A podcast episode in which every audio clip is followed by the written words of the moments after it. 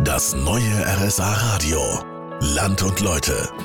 Heute sind wir unterwegs in Isny auf der Suche nach interessanten Geschichten und natürlich nach Menschen. Und einer dieser Menschen soll mal im Rathaus gelebt haben. Das war damals noch das Haus des reichen Kaufmanns in Isny. Und der soll eine ja, sehr, sehr füllige Frau gehabt haben. Ja? Das war zurzeit noch das Schönheitsideal. Im Rathaus habe ich Rainer Magenreuter getroffen, den Bürgermeister.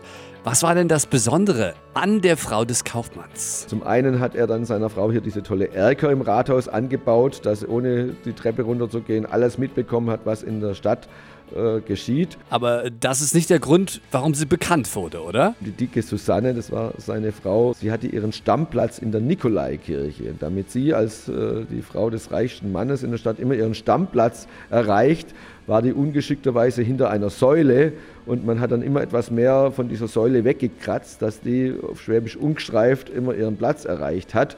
Und das hat dazu geführt, dass dann irgendwann diese Säule eingestürzt ist und zwei anderen Säulen mit. Ein Teil des Daches war dann noch ein größerer Schaden in der Kirche. Oh je, davon sieht man heute nichts mehr, aber die Nikolaikirche hat noch richtige Schätze verborgen. Und die schaue ich mir in einer halben Stunde mal ganz genau an.